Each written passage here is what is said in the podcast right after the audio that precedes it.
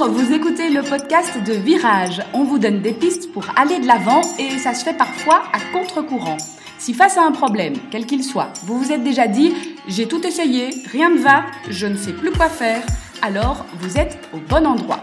Je suis Marina Blanchard, psychologue, formatrice et fondatrice de Virage. Mon école s'inscrit dans la lignée de celle de Palo Alto, c'est-à-dire de la thérapie brève. Et je suis Peggy Van Lierde, chef d'entreprise, journaliste et coach en développement personnel. Ensemble, nous vous proposons des réflexions pour avancer autrement. Aujourd'hui, on va parler d'un sujet qui n'est pas évident, mais auquel on est tous un jour ou l'autre confrontés. C'est la, perte d'un être cher mm-hmm.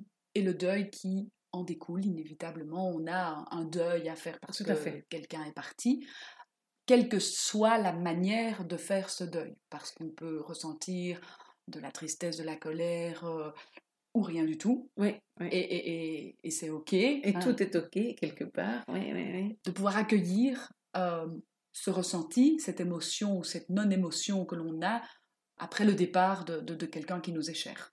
C'est ça, quelque part. Bon, on sait bien qu'on a tous des caractères différents. Hein. On est introverti, extraverti, enfin voilà, on est chacun.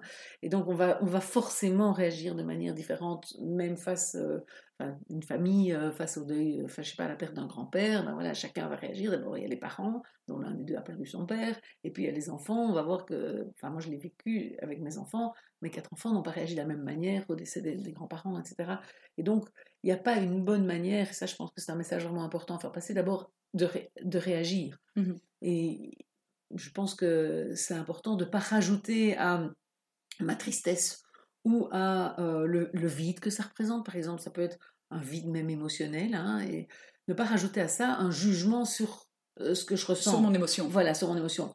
En se disant, ben, je suis trop triste, c'est pas possible, je m'effondre, je vois ma soeur, elle tient le coup, et moi j'arrive pas, euh, j'ai l'impression que je suis la nulle de la famille, parce que non, je suis comme je suis, elle est comme elle est, il n'y a pas un, une où c'est mieux et une où c'est moins bien, on choisit pas mmh quelque part. Hein. Donc l'émotion, je pense que c'est vraiment important on ne peut pas la choisir, on ne peut pas la doser vraiment, surtout dans, dans une perte comme ça, c'est quelque chose de violent.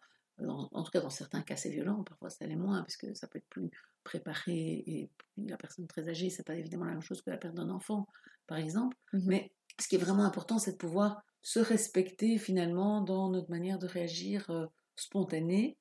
Et euh, voilà, parce qu'on pourrait se dire, ben voilà, si je suis tellement triste, et ça arrive souvent, beaucoup de personnes viennent consulter, en disant je n'arrive pas à me remettre de, ce deuil, je n'arrive pas à surmonter, c'est trop dur, etc. Et je pense que c'est vraiment important de se dire bah, pourquoi est-ce que je dois surmonter tout de suite, très vite? Mmh. On est dans une société parfois qui, nous demande d'être un peu tout le temps au, top. Au top, oui, mmh voilà, au top, c'est ça. Et je pense que c'est important de se dire mais non, j'ai le droit de m'effondrer en fait. Mmh j'ai le droit de m'effondrer. Et même si c'est ma grand-mère et que tout le reste de la famille dit mais enfin elle était vieille, mais non, j'ai le droit de m'effondrer. Et en fait, ça, je pense que c'est un peu le problème, c'est que souvent on se rajoute une peine à la peine, c'est-à-dire qu'il y a cette lutte contre l'émotion que je ressens. Et, euh, c'est un peu comme si on avait ce sac à dos d'émotions. on a déjà dans son sac à dos l'émotion qu'on ressent spontanément. Et puis on va venir rajouter des choses dans le sac à dos qui va devenir de plus en plus lourd et finalement insupportable, difficile à supporter, à porter. et il faut arriver alors à libérer un petit peu ce sac à dos, à, faire en sorte qu'il soit moins euh, difficile à porter et libérer ce trop-plein d'émotions ou ce vide. Ne euh, garder que l'émotion, j'ai envie de dire, euh, juste parce que c'est celle qui vient. Oui, c'est ça. Et pas rajouter, ou de la culpabilité. Hein. On peut aussi se dire au contraire, ben voilà, il y a des personnes qui ressentent moins d'émotions, et donc voir l'autre qui s'effondre et se dire ah, moi c'est comme si j'aimais moins un papa ou comme si mmh parce que je me sens moins touchée etc et alors commencer à se sentir coupable ou à commencer à réfléchir alors que vraiment ben voilà peut-être d'abord la peine va venir après. On sait bien qu'on a tous un temps de digestion différent. C'est vrai pour les aliments mais c'est vrai aussi pour les émotions. Et donc c'est important de vraiment pouvoir se dire bah, j'accepte ma manière à moi de réagir. Et je pense que ça, c'est déjà une peine en moins que de rajouter à la peine qui est inévitable euh, dans, dans un deuil, le fait de lutter, de lutter contre. Et ça, ça, je pense que c'est vraiment un message euh, qui est important. À, faire passer. Euh. En fait, c'est pouvoir se respecter, se mmh comprendre, accepter euh, sa propre réaction. C'est ça. Euh, et ne pas venir s'auto-juger et se dire je ne peux pas réagir de telle ou de telle façon, ce n'est pas normal, comme tu le disais. On doit être dans l'auto-acceptation De, de, soi. Ça, c'est probablement la première chose, en tout cas par rapport à un deuil. Alors après, évidemment, il y a d'autres choses qui sont importantes, c'est de pouvoir se dire, ben voilà, comment est-ce que je peux laisser cette personne vivre quelque part? En partie dans ma vie. Est-ce que je lui donne du temps, des moments où je m'adresse à elle euh, oralement, parce que c'est important pour moi que ce soit comme ça? Est-ce que j'ai envie de lui écrire? Est-ce que j'ai envie euh, de faire, si on est encore à la préparation de, l'hommage, est-ce que j'ai envie d'intervenir? Ça, tout ça, c'est des choses importantes. Et sachant que tout peut toujours venir plus tard aussi. C'est-à-dire que mmh. même si euh, au moment même j'ai pas pu parce que je me sentais pas capable, parce que mais qu'après il y a encore des choses que j'ai envie de, j'ai envie de lui dire, que j'ai envie, mais rien n'empêche bien mmh. évidemment de, de, prendre le temps, la plume ou d'aller se promener ou de choisir un arbre dédié à la personne et c'est à cet arbre-là que je vais aller parler quand j'ai envie de lui parler ou d'aller euh, sur sa tombe. Enfin voilà, là mmh. c'est important aussi. C'est dans la relation évidemment avec la personne qui est partie c'est que euh, rien n'est fermé, même si on a le sentiment, voilà, elle, est décédée, mais à l'intérieur de nous, il restera toujours ben, une, place à, cette personne-là, en tout cas si on a envie de la lui laisser, et sinon c'est aussi bien. Mais si on a envie de la lui laisser, ben, c'est une personne qui va rester présente et avec qui, évidemment, la communication peut euh, se poursuivre. Et cette phase-là du deuil n'est pas forcément ni évidente ni simple, parce que parfois ce que l'on a à dire à celui qui est parti n'est pas un message gentil. parfois on peut ressentir de la colère, on peut euh, avoir ce sentiment de, ne pas avoir réussi à dire ce qu'on avait à dire tant que la personne est encore là.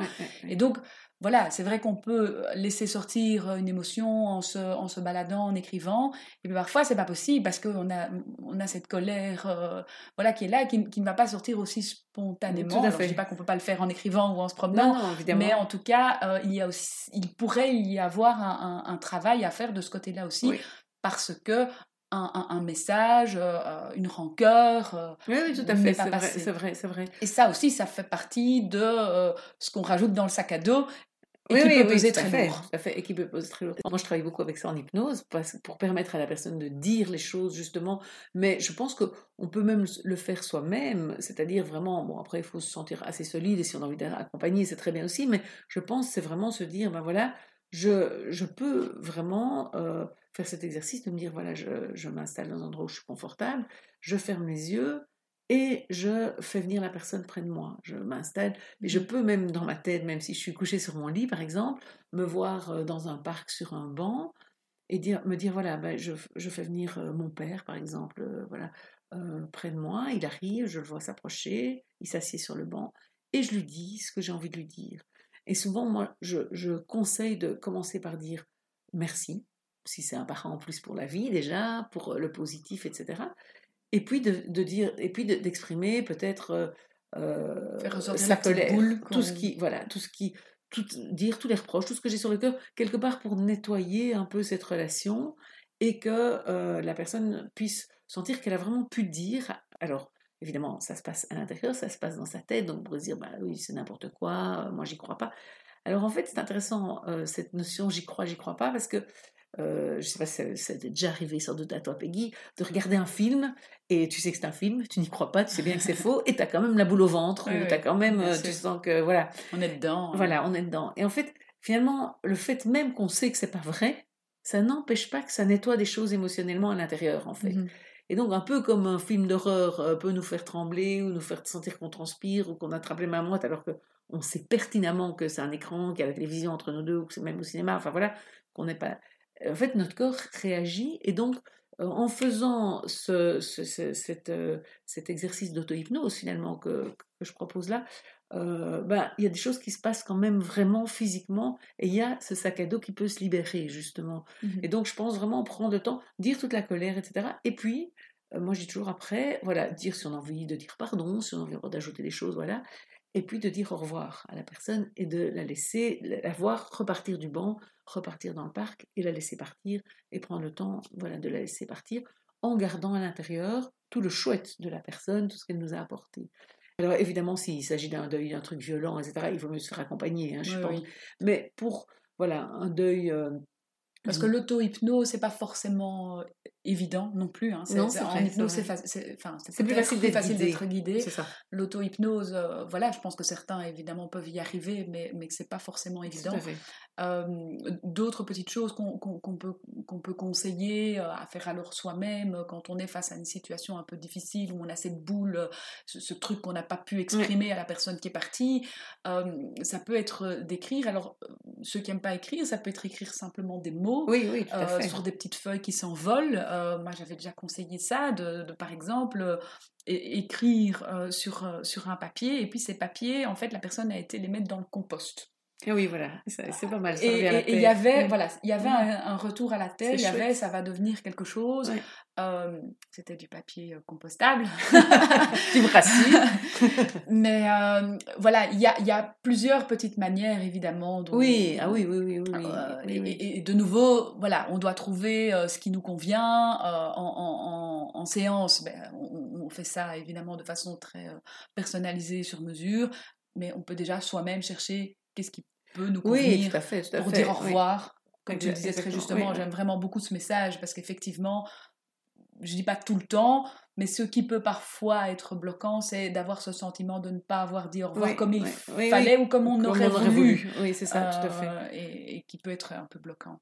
Mais donc voilà, pour clôturer euh, cet épisode, on va revenir sur les, les, trois éléments à, à, retenir euh, face au deuil, face au départ d'un être proche. Eh bien, la première chose à se dire, c'est ma réaction est OK. Que je, quelle que soit l'émotion ou la non-émotion que je ressens, c'est OK. Accepter ça. Et chacun a son rythme. Ça, c'est le deuxième élément. Hein, je peux réagir directement ou ça peut venir euh, quelques mois, quelques semaines après. C'est OK aussi. Et la dernière chose, le dernier élément, c'est si j'ai quelque chose à dire à la personne qui est partie, que j'ai le sentiment que je peux plus lui dire parce qu'elle est partie, il y a d'autres moyens. Il existe d'autres moyens. C'est encore possible. Voilà, on peut le faire euh, soit en pensée, soit par écrit. Oui, tout à fait. Mais cet au revoir, euh, euh, voilà, oui, tout à fait, tout à fait. Cet au revoir est toujours possible et la relation peut même se poursuivre au-delà de, enfin voilà, beaucoup de personnes ont, des personnes chères qui restent à l'intérieur d'elles, j'ai envie de dire comme une ressource, quoi, présent, comme une présence mmh quotidienne. Et c'est important que ça puisse être, quoi. Et donc c'est ben, là-dessus qu'on vous quitte. tout à fait. Et on se revoit la, semaine, prochaine.